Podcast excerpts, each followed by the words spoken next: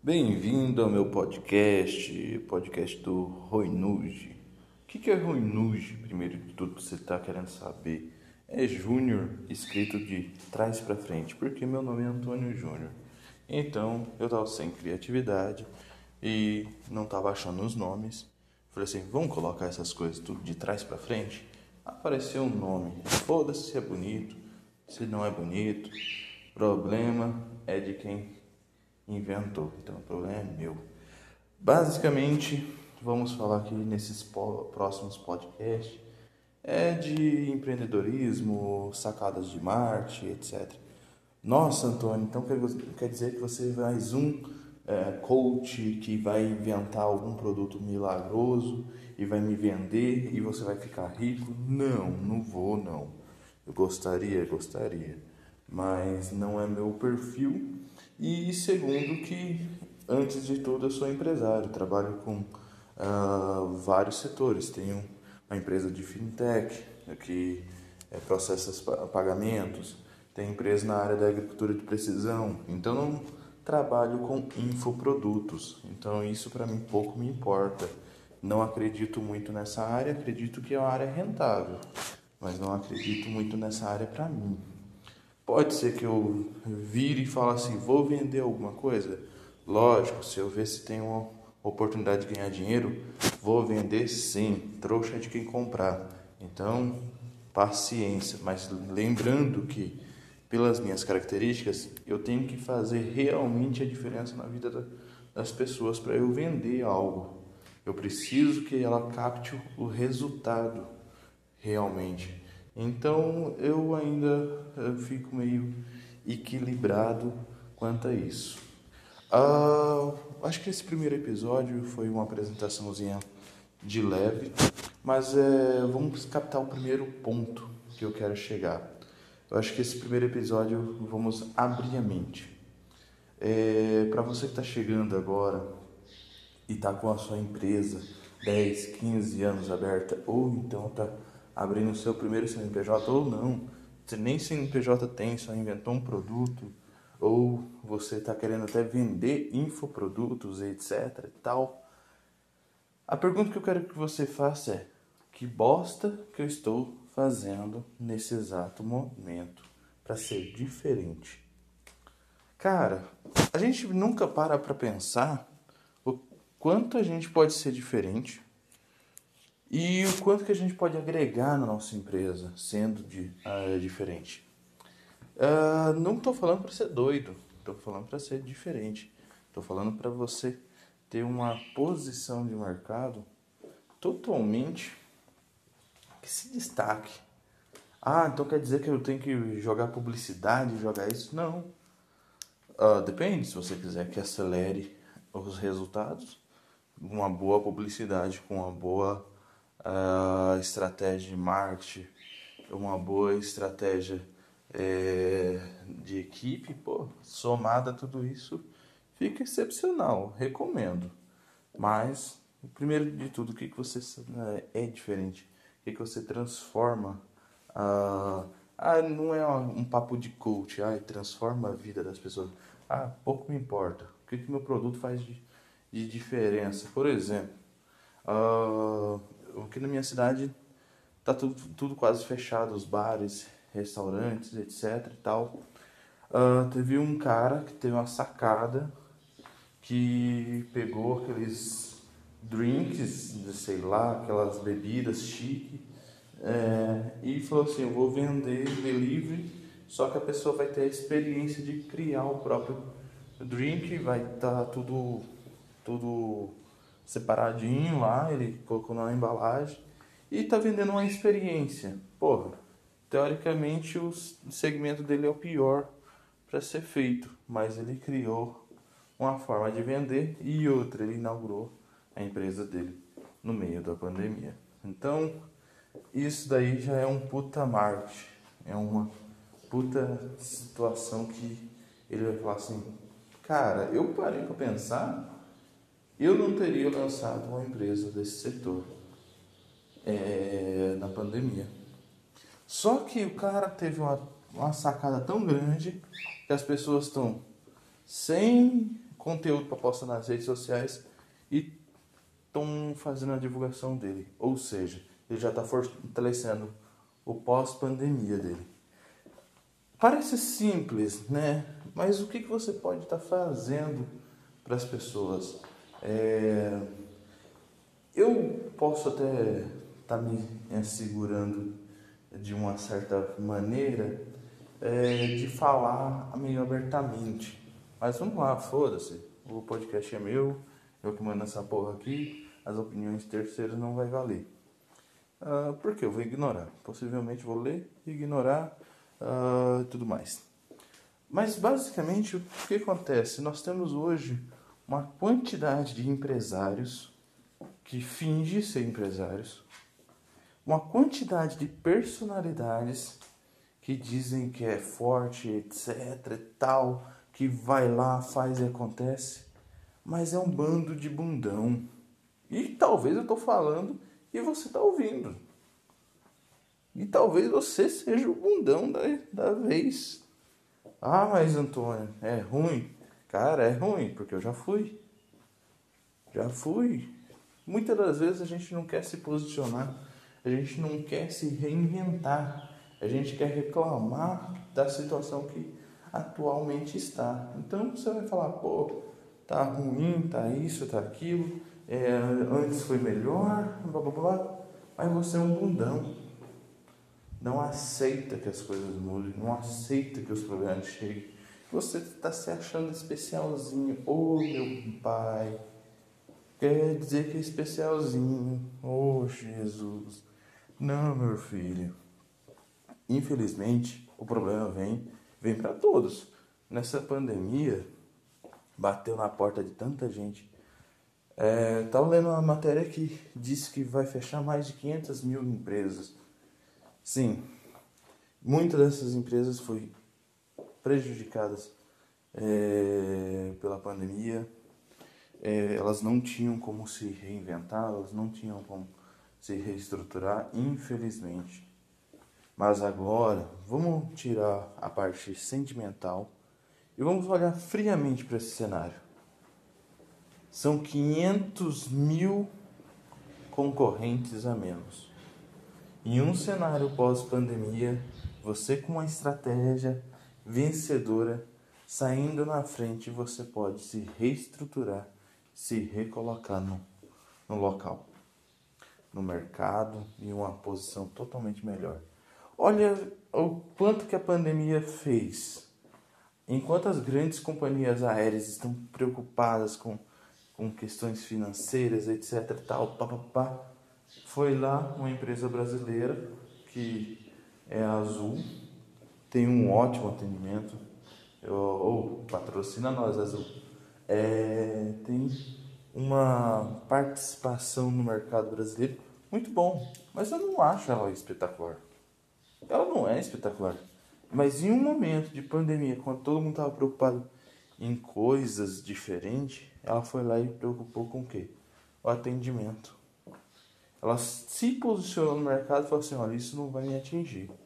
Eu vou fazer o meu serviço da melhor forma possível. E aí foi. É o que aconteceu.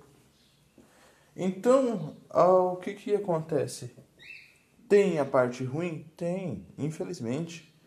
Mas também tem a parte boa que você pode aproveitar as lacunas que grandes players do mercado deixou. Ah, Vamos colocar num bairro. Olha, tem um cara que sempre vendeu na oportunidade, ou seja, tinha muito cliente, ele viu que tinha uma oportunidade ali e vou montar uma, um mercado, vou montar um açougue, vou montar alguma coisa. Ele não vendeu pela paixão, ele não montou ali pela paixão, ele não criou aquela empresa porque ele tinha expertise, ele não criou porque ele tinha uma estratégia, ele criou porque tinha uma oportunidade de mercado. A oportunidade de mercado é a pior coisa que existe na vida. Ah, Antônio, por quê? A oportunidade de mercado, se ela não foi criada por ti, ela só foi observada na necessidade, uma hora essa necessidade acaba. Então o que acontece? O fluxo de venda automaticamente vai diminuir. Por quê? Eu tenho três comércios um do lado do outro. Tem um supermercado, tem um açougue e tem uma loja de utilidades que vende aquelas é, vasilhas de plástico, que vende aquelas coisas de R$1,99, que vende aquelas bugigangas vindo da China, etc e tal. Me diz qual das três vai ter mais rendimento. O supermercado eu falo que vai manter 100% do rendimento. Uh, pode ser que caia um pouco uh, na parte supérflua, mas vai ter um rendimento bem aceitável, vai se manter, vai estar bem estável. Uh, o açougue pode ser que dê um desequilíbrio, caia um pouco, mas vai manter o rendimento. E a lojinha, infelizmente, é se sobrar dinheiro. E é na necessidade. Obviamente ela vai ter um rendimento caído a mais de 60%, vamos ser bem generoso aqui. Ou seja, ela estava ali naquele setor por oportunidade. Ah, Antônio, quer dizer que não é para montar lojinha? Não, não estou falando isso. Estou falando que tem as consequências quando você é, está muito localizado em um bairro. Estou dando uma situação real.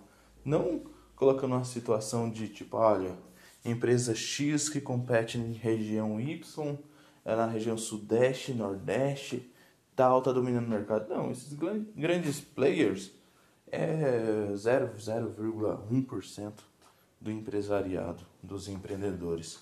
Tem muito empreendedor que é bom, ótimo no que faz, mas não ganha tanto dinheiro, não chega na casa de milhões. E nem quer, isso não quer dizer que ele não seja bom. Eu vou ser bem sincero, tem hora que eu penso muito bem em não ficar muito grande, mas sim ficar confortável. Por quê? Você chega a um certo momento de tanto estresse, de tantas situações que você crescer mais daquilo, você vai perder uma coisa chamada qualidade de vida. Mas isso é para você pensar quando você é rico, tá? Você não vai pensar isso antes. Então, o que eu tô querendo chegar aqui é a gente tem que olhar a situação como ela realmente é. Então, o que acontece? Esse primeiro episódio eu vou pedir para vocês repensarem a sua posição no mercado e a posição do seu produto. Analise o que eles fazem realmente diferença. Beleza, você vai analisar friamente. Você não vai buscar os acertos. Uh, o que, que acontece? O empresário ele tem uma mania de olhar. Sabe aquela, aquela menina que leva o namorado todo tatuado? Olha, nada de preconceito, eu sou todo tatuado, tá? Mas eu sei como que acontece isso aí. Passei na pele várias vezes. Então, se tem uma pessoa que, que entende desse assunto, sou eu. Mas voltando ao assunto. Aquela menina que leva o namorado todo tatuado, com as tatuagens de cadeia, tal. Aí chega no pai, o pai já olha, minha filha, você tem certeza? Não parece flor que se cheira. Ai, pai, eu amo ele, ele é maravilhoso, ele é tesudo, ele é gostoso. Beleza? Briga com a família, não sei o que, faz aquele fuzuê. E muitas das vezes é o empresário com o seu produto. Não, que é bom, é maravilhoso, é lindo, é gostoso. Então, beleza. A hora que chega um certo ponto, o pai fala assim: desisto. Então vamos trazer para perto melhor e manter a vigilância constante. Correto? Eu, por exemplo, se eu tivesse numa situação dessa, é o que eu faria: manter perto. Se a casa acontecer, eu estou ali. Mas o empresário chega e fala: Vou cuidar do meu produto.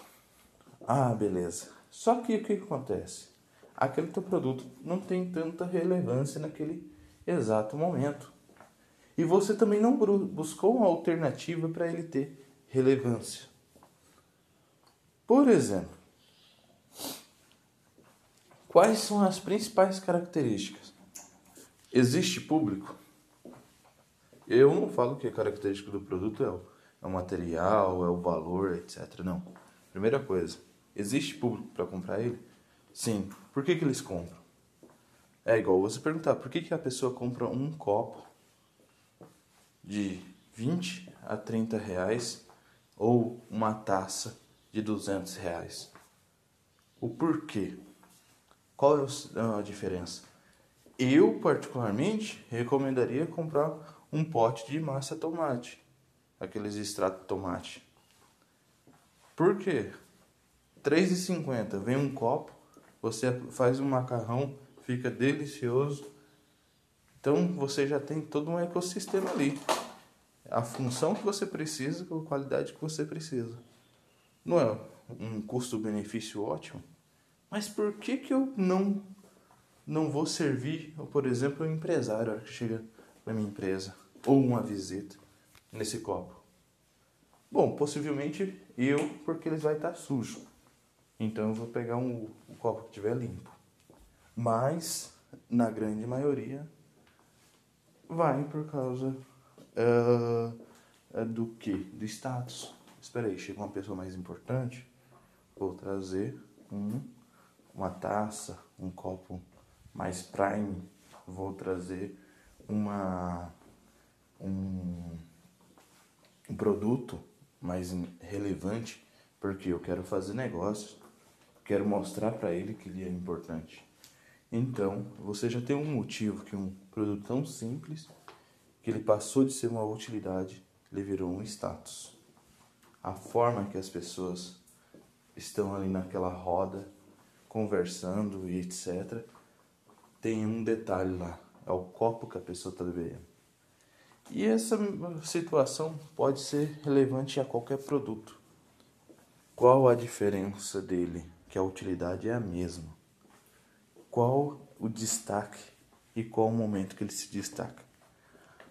Começa a pensar nisso, porque essa pergunta sendo respondida, eu não vou interpretar ela para você.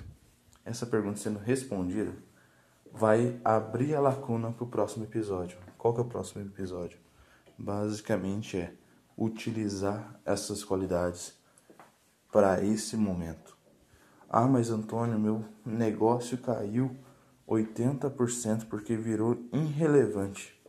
Infelizmente, é, caiu, é uma realidade. Agora você precisa tentar consertar, porque tem muitos negócios que não tá levantando nem fudendo. Entendeu? e tem outros que estão se reinventando maravilhosamente, criando uma outra perspectiva. E isso é importante.